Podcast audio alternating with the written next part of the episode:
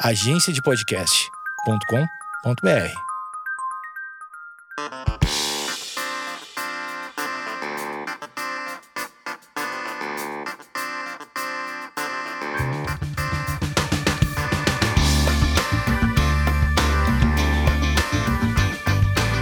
Esquizofrenós no ar, estou com ela, musa, jornalista muito séria, muito jornalista, jornalista séria. É, eu, como jornalista que, que, que não sou tão séria assim, que, que eu, aquela pessoa que não levou muito a sério a faculdade, né? Daí vê uma pessoa com jornalismo sério, fica meu Deus, ela é muito séria, meu Deus, será que ela vai me levar a sério? Nath Braga, por favor, me leve a sério.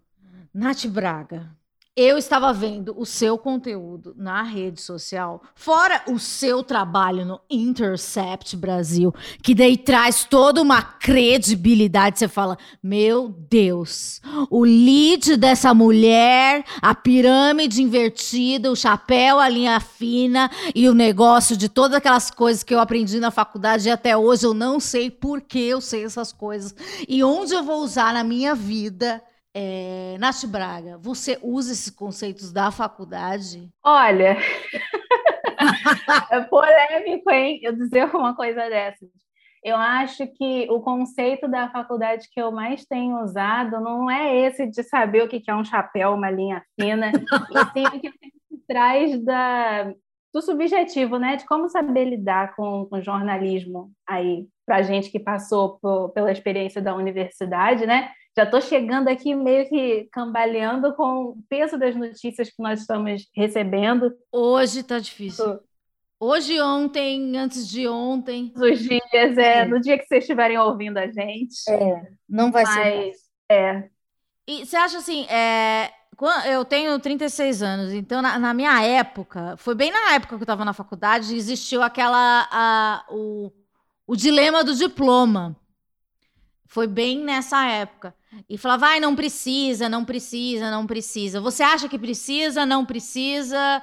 É, eu acho que hoje, mais do que nunca, talvez precise. Sim, estou muito levantando essa bandeira hoje. Já é a segunda vez que eu estou aqui militando pelo diploma. E sabe quem ainda não tem diploma? Eu. é verdade, eu estava olhando, estava te stalkeando hoje à tarde. Você está no TCC. Uhum.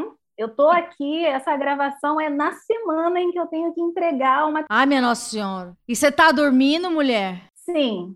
Por quê? Porque Calma. eu já cheguei num, num patamar, no alto dos meus 25 anos, e tudo que eu tinha para ficar virando noite estudando foi lá no ensino médio. Agora, se eu não dormir, a minha cabeça simplesmente encerra o assunto. Então, para quê? para que eu lutar contra isso, né? Mas sim, eu acho que o diploma ele é necessário exatamente porque na universidade todos os debates sobre o quão ético o jornalismo deveria ser praticado no dia a dia, é esse o lugar que a gente tem. Eu estou confiando na academia mais do que nunca para exercer esse papel e a técnica, né, as novidades, isso aí a gente vai aprendendo na internet, no mercado, em tudo quanto é lugar. Agora, o bom senso, academia, eu conto com vocês. Muito bem, a gente vai mandar boas vibrações para que você tire zero, tire 10 é, e e, e, eu vou ser banca de, de um. De, nesses dias aí também, eu vou ser banca. As pessoas me chamam para ser banca, e, meu Deus, eu, eu me sinto muito, muito é, impostora sendo bancas. Ai, meu Deus, mas as pessoas me chamam. Já é a segunda banca que eu vou ser, então, é, você, o grupo que me chamou para ser banca também, eu vou dar uma boa nota. Já estou lendo o material de vocês. Eles fizeram um podcast sobre borderline, muito bem feito mas eu ainda não terminei de estudar. Estou estudando. A banca será na semana que vem. E também é, digo que é uma responsabilidade, né? Porque eu, eu sempre fui uma aluna bem rebelde, que é, aquelas, sabe aquelas falam, ai, nota não quer dizer nada. Como é que eu vou julgar, né? Como é que eu vou dar nota para alguém? Mas pulando essa parte acadêmica, é Nath Braga, eu tava olhando seu perfil e em algum momento aqui tinha um negócio que você falou de unha, mas ela falou de unha e veio e, e destravou uma memória. Por quê? Nath Braga, eu odeio pintar unha, mas eu adoro o efeito que dá. Eu odeio, é, porque eu também não tenho, eu não tenho a, a expertise de, de pintar a mão, né? Porque minha mão treme e, eu não tenho. Eu até consigo pintar a esquerda, a esquerda, né? Porque eu pinto com a direita. É, eu pinto com a direita e daí e fica. Pinto com a direita? Eu pinto a esquerda e fica ok. Fica mais ou menos. Daí eu vou pintar a outra fica uma bosta. E daí eu quero ter a mão bonita e feminina. Porque chega uma, uma, uma fase da sua vida, porque você tem que ter a mão feminina. Porque alguém falou. Porque todas as pessoas, todas as meninas, elas têm as, as mãos coloridas e, e, e, daí tem que empurrar a cutícula ou arrancá-las e, e deixá-las quadradas ou francesias. Hoje em dia tem vários formatos de unha. Tem aquela unha de gel, tem a unha tem umas unhas, e ou aquelas unhas que você põe embaixo do, do negócio lá, que eu já fiz dessa, daí eu não aguentei, arranquei tudo. É, e tem essa pressão, né, que você tem que ter a unha. E ainda mais você que trabalha numa redação, você tem que chegar com a unha bem feita. E a unha bem feita, é, ela requer o quê? Dinheiro, ela requer tempo, demanda é, e, e trabalho e talento e saco. Ser mulher, ser mulher no Brasil, fora todas as notícias horrorosas que temos visto na, na, na no, no, noticiário comum, tem também essas camadas. Você acredita que as pessoas, é, digamos, o ambiente corporativo, ou qualquer ambiente, tipo, é, qualquer pessoa, assim, sei lá, do nosso convívio, se a pessoa, tipo eu, que não faz a unha, só faço a unha quando vou no casamento, é olhada com um jeitinho meio tipo, nossa, que desleixada, comente sobre isso. Olha, eu vou ter que parar tudo aqui para deixar a minha gata entrar no cômodo, que eu não sei nem se você estava ouvindo, mas está uma miação aqui. Não tô ouvindo, mas já tem liberdade poética para tudo. É, eu me. Você gostou da minha introdução sobre a unha do brasileiro? Sim, sim. Eu acho que as coisas que eu tenho para dizer sobre esse assunto, inclusive o assunto das unhas, eu acho que passa pela revolta até. A primeira referência que eu tenho sobre esse assunto de beleza versus desleixo para as mulheres é uma memória que tem a ver com, com unhas, porque eu estava acompanhando algumas mulheres da minha família e aquele clássico, né, de cutilar a unha, sangrar, os famosos bifes, pelo menos aqui no, no Rio de Janeiro a gente chama assim, e foi uma das primeiras vezes que eu ouvi alguém falar que para a mulher ficar bonita ela tem que sofrer, e eu achava aquilo um absurdo. Desde essa época da minha infância, eu sempre encarei o ato de pintar as unhas como uma verdadeira arte. Unhas coloridas, espalhafatosas. Eu sou o tipo de pessoa que tem unhas que, que não costumam quebrar. Então, sempre brinquei muito com isso, até que eu fiquei de saco cheio. No ensino médio, parei de pintar. E agora o ato de pintar a unha voltou por conta do meu trabalho. Foi por isso que eu falei nas redes sociais Hoje, o uso que eu faço do esmalte é praticamente político, porque eu falo que o esmalte é para quem está trabalhando com vídeo, né? Eu trabalho apresentando o resumo da semana no Intercept Brasil. É como se fosse o meu marca-texto, assim. Eu sei que para onde eu estou gesticulando, apontando, vai ajudar a trazer certas ênfases que eu preciso para a hora de apresentar. E desde já, é, para quem não me conhece, para quem está ouvindo aqui, é, acabando com um certo mito, sim, existe um grau de seriedade bem grande no meu trabalho, porque são assuntos muito delicados. Mas, na verdade, eu trato o jornalismo, a comunicação, a criação de conteúdo como uma ferramenta para me, me aproximar das outras pessoas. Então, se tiver que ser divertido, vai ser divertido. Isso pode envolver, inclusive, esmaltes coloridos. E para a gente é, continuar, qual era o resto da pergunta? Que eu foquei muito no esmalte mesmo, precisava lançar aqui o desabafo. Não, é isso do desleixo, né? Porque, assim, é, as pessoas, elas olham, né, para o outro, tipo, ela não está cuidada. A gente, é, é no, a gente tem que estar... Tá, é, por exemplo, a coisa do cabelo. Hoje em dia, é, as pessoas estão... Eu estou em, em transição. Eu sou uma mulher branca em transição, mas eu fiz progressiva a vida inteira. Eu nem sei como é meu cabelo ainda, entende? E é, você alisou o cabelo? algum momento da sua vida? É difícil saber o período da minha vida em que o meu cabelo não estava quimicamente tratado. E agora está passando um helicóptero aqui. O estar arrumado, como você disse, era um sacrifício. Então, fazer chapinha era chato, era num domingo, sabe? Fazer a unha, você tinha que ir no salão. Então, muita, eu sou. É, agora eu sei que eu sou uma pessoa autista. Então, assim, é, ir ao salão tem muitos estímulos, sabe? Visuais. Eu tinha que conversar com pessoas que eu não queria conversar. Então, tipo assim, para mim era muito dificultoso. Eu tinha que me sacrificar para estar bonita. Porque... Já é a segunda ou terceira vez que a gente tá falando em sacrifício aqui, né? Então, mas em algum momento da minha vida, recentemente, eu decidi que eu não ia fazer mais a unha. Entende?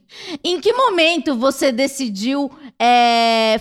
Tem daí, tem outras pessoas que não. Que, outras mulheres que decidem fazer outras coisas. Tipo, não depilar as pernas, ou não depilar as axilas, ou as partes íntimas. Ah, existem rupturas que a gente faz é, que são subversivas para a gente ou para a sociedade ou para qualquer um. Você acha que esse movimento, não sei se exi existe um movimento interno ou externo das pessoas que deixam de, de, de fazer coisas para o outro ou eu estou viajando? É, é, uma, é uma mistura de vários, vários movimentos eu vou, eu, é necessário eu dar uma militada em relação favor, a, a, esse assunto, é, porque a gente está falando aqui bastante sobre gênero, né, o nosso ponto de vista enquanto mulheres cis, e a minha relação com a estética e, ela beleza, e a beleza vem de, de um lugar de.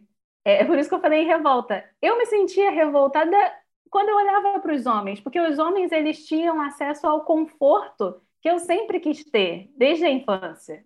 Os homens eles não precisavam gastar tanto tempo se arrumando.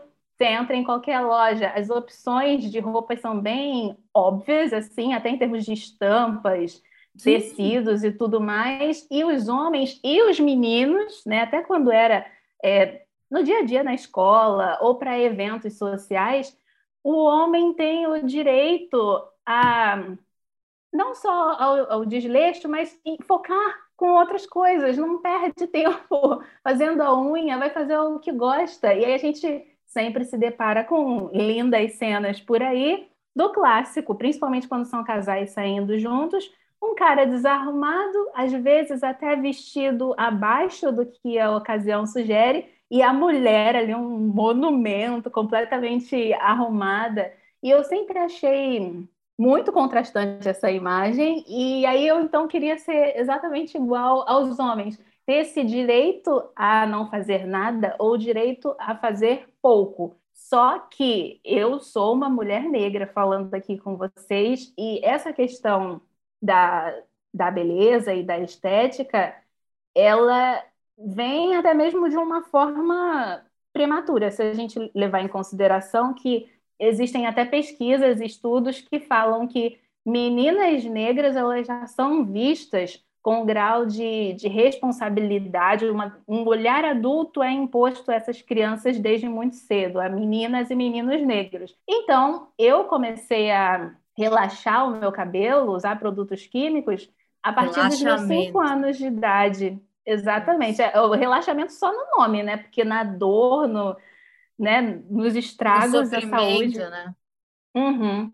E isso já, já é uma questão assim bem grande.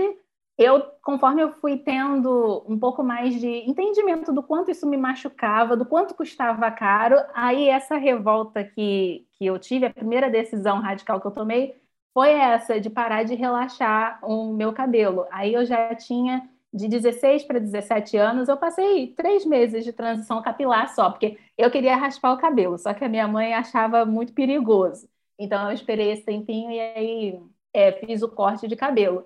Mas em relação a, como a gente falou aqui, pintar a unha, é, relaxar o cabelo, depilação, eu sempre fui muito avessa a essas coisas. E aí, conforme eu fui até pesquisando na internet, entendendo que tudo isso também envolvia é, lidar com estresses, problemas de saúde, Então, uma foliculite, uma queimadura, essas histórias, uma bolha nos pés, tudo isso, né? Esses desconfortos, eu comecei a dizer não para esses desconfortos e por isso abandonar esses procedimentos estéticos, assim, é uma militada em prol da, da própria saúde, né? Da minha saúde em primeiro lugar. Aí que eu fui entender. Saltos também são coisas muito chatas. Aí, olha, eu já parto do princípio que, que salto não existe. Não existe? Gente, eu amo salto, não gosto de bolsa, prefiro mochila. Eu sou, eu quero ter todo o aparato para correr atrás do ônibus. Para mim, isso é, é, a vestimenta certa. Eu tô sempre com Tem aquele tipo de sapato, né, que, que o seu pé vai para frente, né? Por que que esse sapato existe? Nem bonito é tem umas coisas que não faz sentido, né? Que seu pé fica tudo sujo. Não, não entendo, eu não entendo. E tem uma outra. Saia que fica subindo, aquelas roupas. Saia que sobe. E até tem é, é, roupas né, desconfortáveis, que até eu acho que foi uma marca, não lembro qual marca, foi a Ering, não sei, que, que não sei como se chama em inglês, mas tem aquela peça Tomara que Caia, que chama Tomara que Caia, que coisa horrorosa. E é uma peça também que, tipo, se você não comprar do tamanho certo, ela vai ficar caindo. E às vezes, tipo, eu lembro quando eu estava crescendo, né? Voltava da escola. Até hoje, assim, é hoje eu sei comprar sutiã, mas durante muito tempo, a meu, meu sonho era chegar em casa e arrancar o sutiã, porque é muito chato. É, é muito aprisionador usar sutiã. Uhum. E aí a gente fica nessa paranoia, como você tinha falado. Além de ter que passar por tudo isso, ainda tem que vigiar. Ai, será que meu cabelo tá com frizz? Será que o esmalte está descascando? Será que a maquiagem tá borrada? Porque aí as pessoas começam a, a, partir disso, começar a querer dar pitaco. Se você está bem de saúde, se você é profissional de verdade, se você é uma pessoa decente, até mesmo se é uma pessoa é, digna de relacionamentos, olha, o negócio vai só escalando. E tem também aquela clássica, né? A maneira que você senta.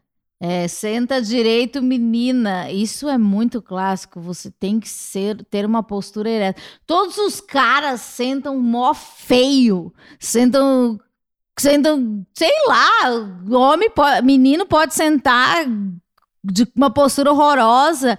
É, e a gente tem que ser bonita, com a perna cruzada da maneira X. E, e tem que ser assim, né? Porque a gente tem que ser linda e maravilhosa. E daí tem todo um, um protocolo, né? E, e, quando você ainda trabalha no, no ambiente é, tipo, no escritório ou qualquer lugar, né? Você tem que ter uma postura, né? E daí, quando você realmente relaxa, você vira você. Que nem quando você entra na porta da sua casa, você vira você. Quando você vira você, você acha que você fica muito diferente da pessoa de fora? Ou você já consegue, já conseguiu ter o seu personagem do lado de fora mais parecido com os do, do, da coxia? Então, eu não queria virar uma personagem. Esse era o meu maior medo. Conforme foi caindo essa ficha de que não tem jeito, eu trabalho com a minha imagem e tal. É, cada coisinha que eu faço importa para a interpretação das pessoas e até mesmo para o meu sucesso profissional. Aí que eu entrei na famigerada saga de preciso fazer uma consultoria de estilo ou uma coloração pessoal. Amo, aí aí eu, aí eu vou vou ter que vou ter que me render. Amo. Qual que é a sua, amiga? É inverno escuro. Ah, a minha é outono escuro, tons terrosos. Chique, né? Olha, parece uma enorme futilidade. E eu mas é realmente é acredito que é, mas faz sentido aqui dentro do, do meu trabalho. Por quê? Era ou aceitar isso, ou ficar lutando contra limites óbvios, porque eu apresentando um programa semanal não tem criatividade de uma pessoa leiga, né? Eu sou, área, sou da área de jornalismo, não sou da área da moda. Sim. E a minha máquina de lavar não é um, uma cartola né, de mágico. Então, eu precisava encontrar formas inteligentes de trabalhar o meu guarda-roupa sem parar tudo que eu estava fazendo, né, sem parar um processo de, de apuração jornalística. É, acho que essa experiência do meu trabalho, ela realmente me fez acordar para a vida revisitar tudo isso que você falou aqui de momentos da infância e da adolescência e até olhando para outras mulheres em que eu ficava completamente assim, decepcionada, eu acho, em ver como pode ser possível uma mulher gastar tanto tempo com cuidados com a própria estética. Eu li aqui um dado falando que, considerando um ano inteiro, as mulheres gastam um mês a mais que os homens com tempo cuidando da própria aparência. É disso que a gente estava falando. É até legal ter um dado concreto sobre isso, né? Então, eu procurei ajuda profissional com muito medo, né? Porque tudo que eu sabia sobre esse universo de coloração pessoal e consultoria de estilo era reality show, era coisas tipo Esquadrão da Moda. Então eu jurava que a pessoa ia falar: você, você se veste de um jeito horrível, joga sua, todas as suas roupas fora, você não tem noção. E na verdade, não, foi um processo muito acolhedor, é, foi muito inteligente da minha parte até eu ter procurado profissionais negras para fazer isso, né? Me senti muito mais acolhida. E o que eu recebi delas é que, na verdade, o meu guarda-roupa já estava um tanto encaminhado e atendendo a esse, essa minha visão é, supostamente masculina né, do, do, lidar com a moda, eu nunca gostei, é, nunca fui a pessoa que, ah, vou para o shopping para passear, para pensar. E agora que eu tenho a noção de qual é a minha paleta, quais são as, as, os tipos de peças que eu gosto, eu fiquei mais mão de vaca ainda. Porque eu sei que, ah, essa roupa aqui não vai combinar com o resto. Para que, que eu vou comprar um, um alien para o meu guarda-roupa e não gasto tempo com isso. E também é muito legal pensar que essa cartela de cores que a gente mencionou aqui, né, ela não é uma sentença. Eu estou livre para continuar usando, acho que azul turquesa não está na minha paleta, teoricamente, mas eu vou usar. Se der vontade, eu vou usar uma estampa floral do nada. É, eu só queria ter a minha autonomia, sabe? O meu jeito de, de lidar é, sem precisar me transformar em um. E muitas mulheres já passaram por isso, já caíram nessa lógica de. Então, para ser respeitada, eu vou colocar os mesmos termos, as mesmas cores, vou falar da mesma forma que um homem. Mas as pessoas sabem que você pode imitar, você pode fazer várias coisas, mas a sociedade sempre vai te ver. Né? Se quiser implicar, vai implicar. E no meu caso, é, sendo uma pessoa negra, o meu cuidado foi é, redobrado para não só é, driblar opressões, vamos falar assim, mas me divertir com esse processo. Por que não? Agora eu estou me sentindo bastante é, animada com isso, assim, com o meu guarda-roupa, com o esmalte. E não é só sobre adequar o guarda-roupa, não. É sobre entender o que é útil para mim e usar quando eu quiser. Então, tem umas edições aí do resumo que tem uns dias que eu fico, ah, hoje eu não vou passar batom, hoje eu não vou usar maquiagem, hoje eu vou sem esmalte. E é legal, humaniza a gente. Eu vejo aqui, é, você.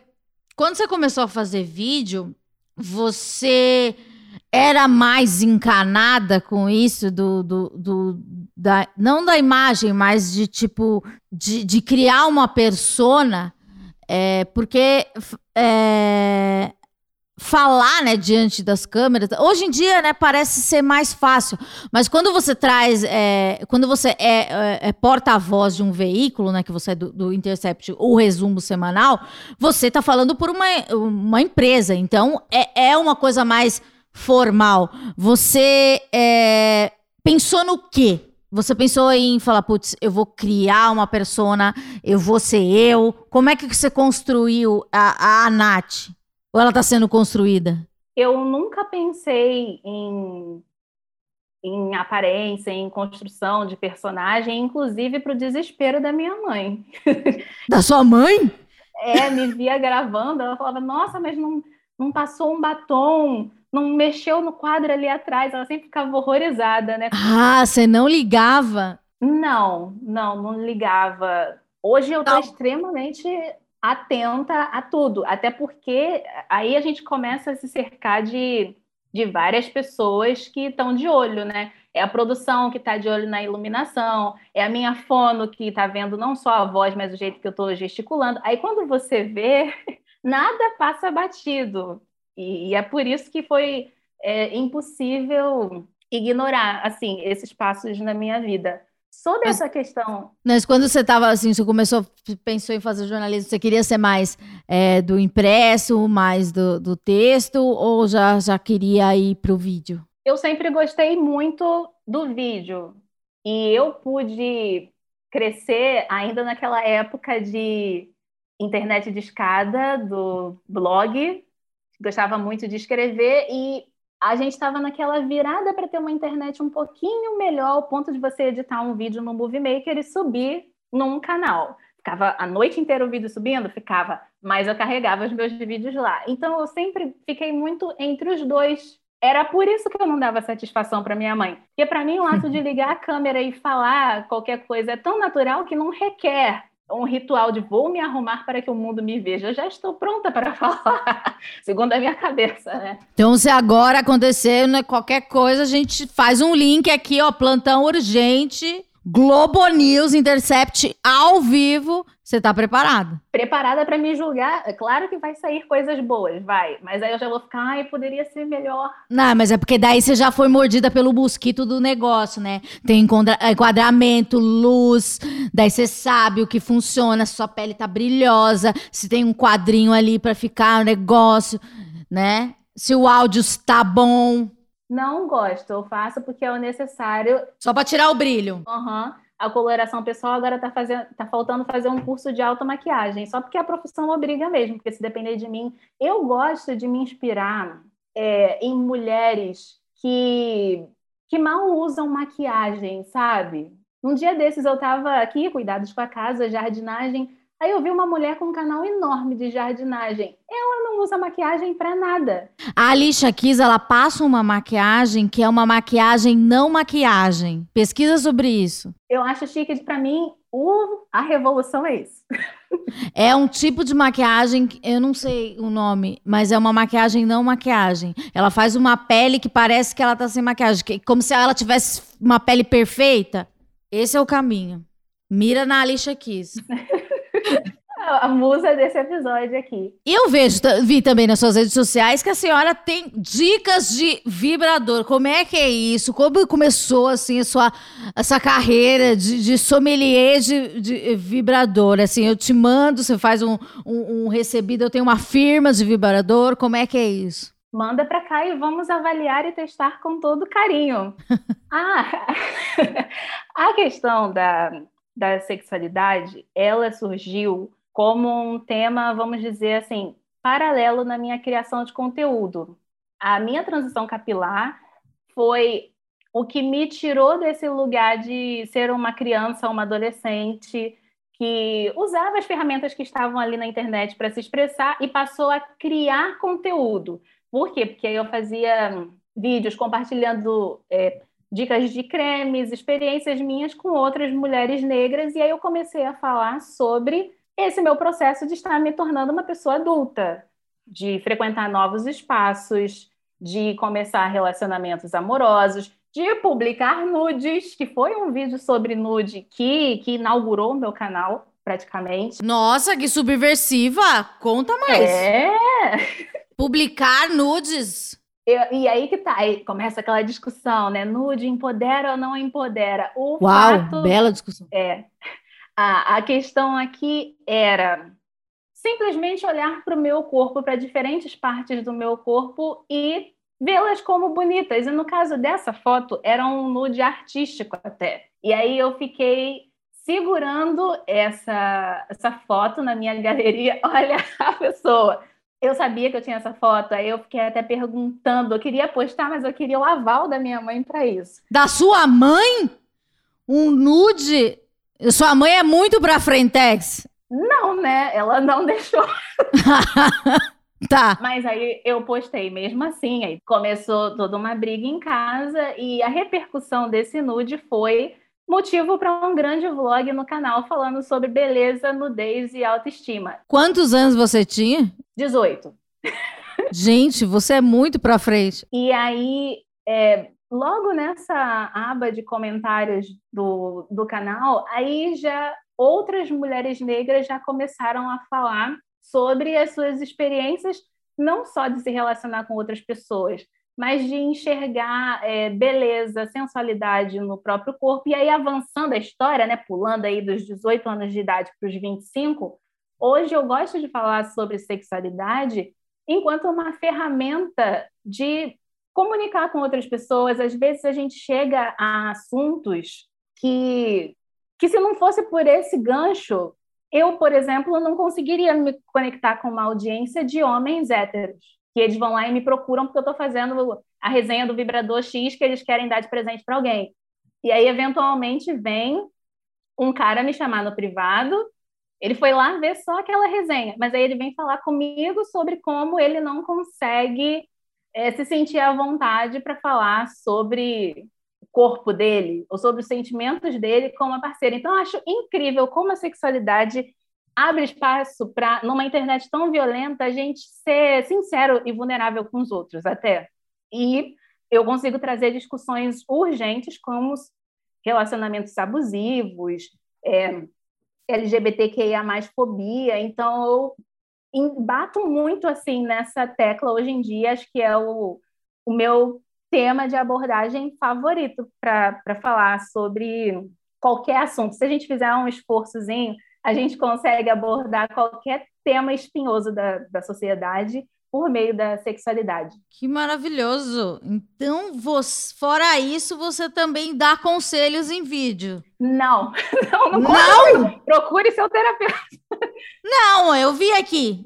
Tem um vídeo que você está dando conselho. É um vídeo falando sobre a, a moda né, do, dos vídeos, dos podcasts, tudo sobre conselhos. Você não dá, você não quer conselho, você não dá conselho. O conselho é ir para terapia. É bem por aí. Mas por quê? Porque por quê? eu venho de uma leva da internet onde, é, principalmente fazendo esse conteúdo sobre questões raciais, onde as pessoas levavam os conselhos às últimas instâncias. Elas vinham perguntar para mim, queriam que eu desse o atestado se elas são negras ou não.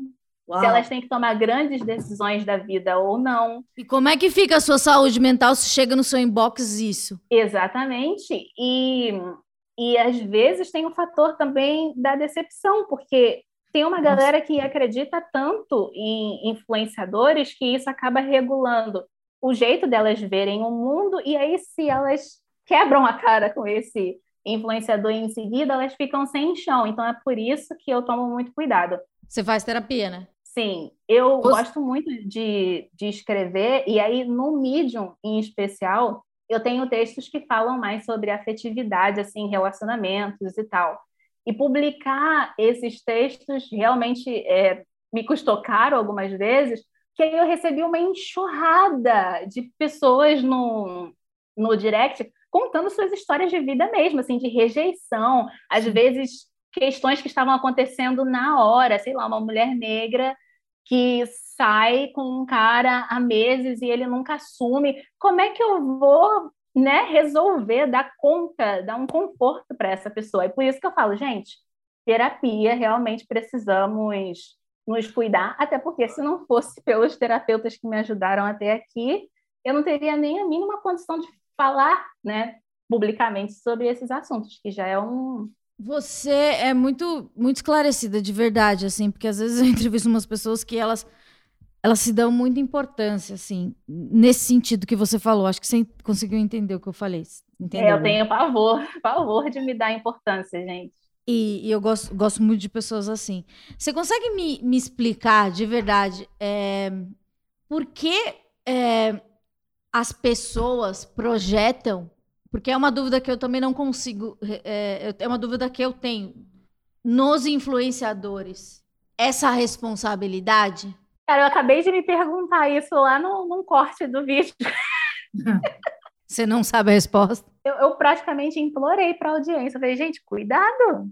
Olha só o, o, tipo de enquete que vocês estão lançando, assim, que é do nível mesmo de definir, assim, às vezes a decisão é é nível sim ou não, é intercâmbio, é relacionamento, termina ou não, processo ou não. É, mas assim, é, eu entendo, eu me divirto muito com esse tipo de conteúdo, até e, e, nos comentários desse vídeo, algumas pessoas até me disseram: ah, porque é bom aprender com as experiências dos outros, é bom ser ouvido. Você acha que a pessoa, ela é, é um jeito que, tipo assim, beleza, a Nath já viveu isso, então, e, e foi difícil, então é, eu não quero viver isso. Então, já que ela passou por essa experiência, e eu, eu, eu é tipo uma. A pessoa se poupa. Uhum. Eu faço muitos conteúdos só com base nisso. Só mesmo para evitar que as pessoas não passem pelos mesmos perrengues que eu. Ponto. Porque contar a história triste sobre mim eu já estou de saco cheio. Mas se isso tiver algum impacto, né? Se tiver alguma função social, aí sim, eu acho importante. E não é não teria nem como abordar isso hoje aqui desse episódio.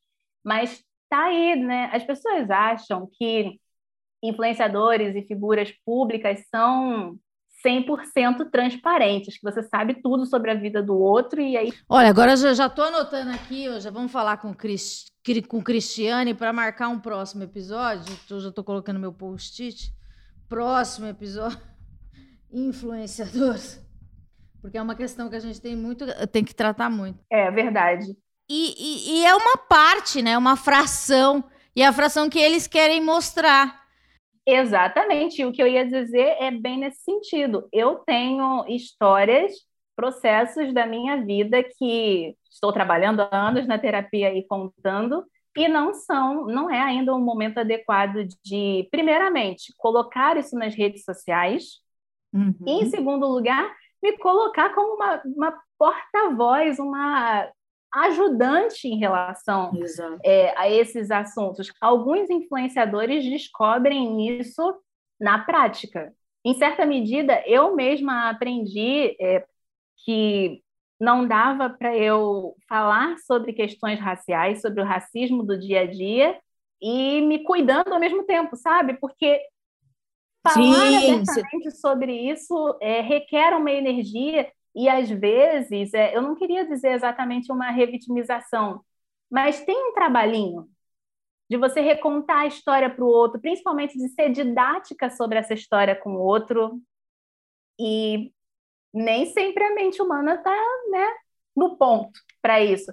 O tempo, as redes sociais elas são muito imediatistas, mas tá na hora da gente aceitar um pouquinho que descansar um assunto ou trabalhar um assunto por mais tempo na nossa cabeça pode ser mais saudável para influenciadores e para o público também. Quero dizer que eu me tornei a sua fã ah, nesses 40 minutos que estamos conversando. É, e devo dizer, né? Não, não, deveria dizer também que não acrescentar nada, mas eu, é difícil me tornar fã de alguém. Mas é, é complexo. Nath Braga, a pessoa que pinta a unha para usar como marca-texto, para te ajudar quando ela está te explicando. Não porque ela acha legal. Ela faz isso por você, por você que está assistindo. Ela faz por você, porque pintar a unha é chato tá? E ela faz uma coisa na paleta neon que nem tá na paleta dela, tá? Ela nem gosta de verde limão. Ela só nem tá na cor dela. Ela só põe isso por quê? Para destacar. Ela nem se sente bem com essa cor. Olha como ela é legal. Ela é muito legal. Então, se você, você nem tá totalmente fora. Se você é um homem que tá pensando em dar um vibrador para sua mulher, ou, ou, ou pro seu afero, para qualquer pessoa, por favor, é, vá falar com essa mulher, ela vai poder te, te, dizer. Agora, se você tem questões muito profundas, vá falar com um terapeuta, procure o CAPS, procure pessoas especializadas, tá bom? É isso que a gente tem para dizer para você, tá bom? E siga Nath Bragas nas redes sociais e tem para assistir os vídeos do Intercept, entra no site, como é que é? Os, os episódios do resumo da semana estão no Instagram e no canal do Intercept no YouTube.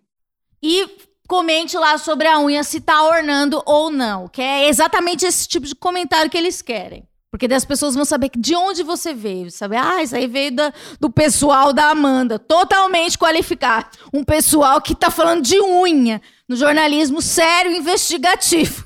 É, mas tem, tem uma questão bem grande aí, né? Até falando no, no jornalismo. A gente chega em um ponto dessa discussão que, tá, tô aqui falando sobre um uso divertido, lúdico da minha aparência e tudo mais, mas tudo isso é feito também pensando que toda vez que eu estou apresentando o resumo da semana, eu estou indo para uma espécie de guerra, né? Porque quando as pessoas vão desqualificar o resumo, elas são. Elas apelam para comentários estéticos ah. é, em relação ao, ao, racismo e ao machismo. Ah. Olha só como é que o, o, mundo né, dá voltas. Na hora de. Não, não, não querem falar mal do teor da reportagem, do roteiro em si. Na hora de desqualificar, vai falar mal do meu cabelo crespo, vai falar que a roupa tá feia eu sou uma apresentadora ruim. É muito diferente do tipo de insulto que a gente vê para homens. Eu digo para eles tomarem no meio do cu deles, porque eles são imbecis e essa menina, ela é ela vai tirar 10 no TCC dela semana, ela vai é, ela fez coloração pessoal, vai fazer maquiagem, é, automaquiagem. Ela. que mais que ela fez? Ela. Não lembro mais o que ela fez, mas ela é ótima. Muito obrigada, de verdade. Você é muito legal, muito inteligente. Fiquei muito feliz de, de, de te conhecer. O seu conteúdo é realmente muito importante. Você é realmente. É, Sabe, sabe? Às vezes, a, a, às vezes a gente fala com algumas pessoas que elas estão descoladas da realidade. Você não está descolado da realidade, você está aqui. Ah, lembrei o que eu ia falar. Você apresentar o resumo da semana e essa semana estamos gravando na segunda-feira. E digo, essa semana está horrível. Então, eu sinto muito por você ter que fazer isso pra gente. É, e, falando nisso, né, até para encorajar as pessoas a assistirem ao resumo da semana, o resumo da semana existe para que você tenha contato com as notícias sem ficar detonada, detonado psicologicamente, e você já consegue saber antecipar o assunto, antecipar o que você vai sentir ao consumir a íntegra dessa notícia e principalmente vai saber a utilidade de te informar. O resumo da semana está ali para poder ajudar as pessoas a ganharem tempo e ser até uma certa poupança emocional para as pessoas, né? Se poupar. É por isso que eu estou sempre me reinventando para isso. E para é, a título de indicação até, eu tenho uma palestra no TEDx que se chama Seu Corpo Não Aguenta Mais Notícias Ruins que fala não só sobre esse trabalho com o resumo da semana, mas como a gente faz para se cuidar, né, proteger aí a nossa saúde emocional, mesmo diante de, do Brasil, né, diante de notícias tão complicadas. Obrigada. Semana que vem a gente volta. É aquilo que eu sempre falo: paz nos estádios. Cada vez mais difícil, mas é isso que pedimos.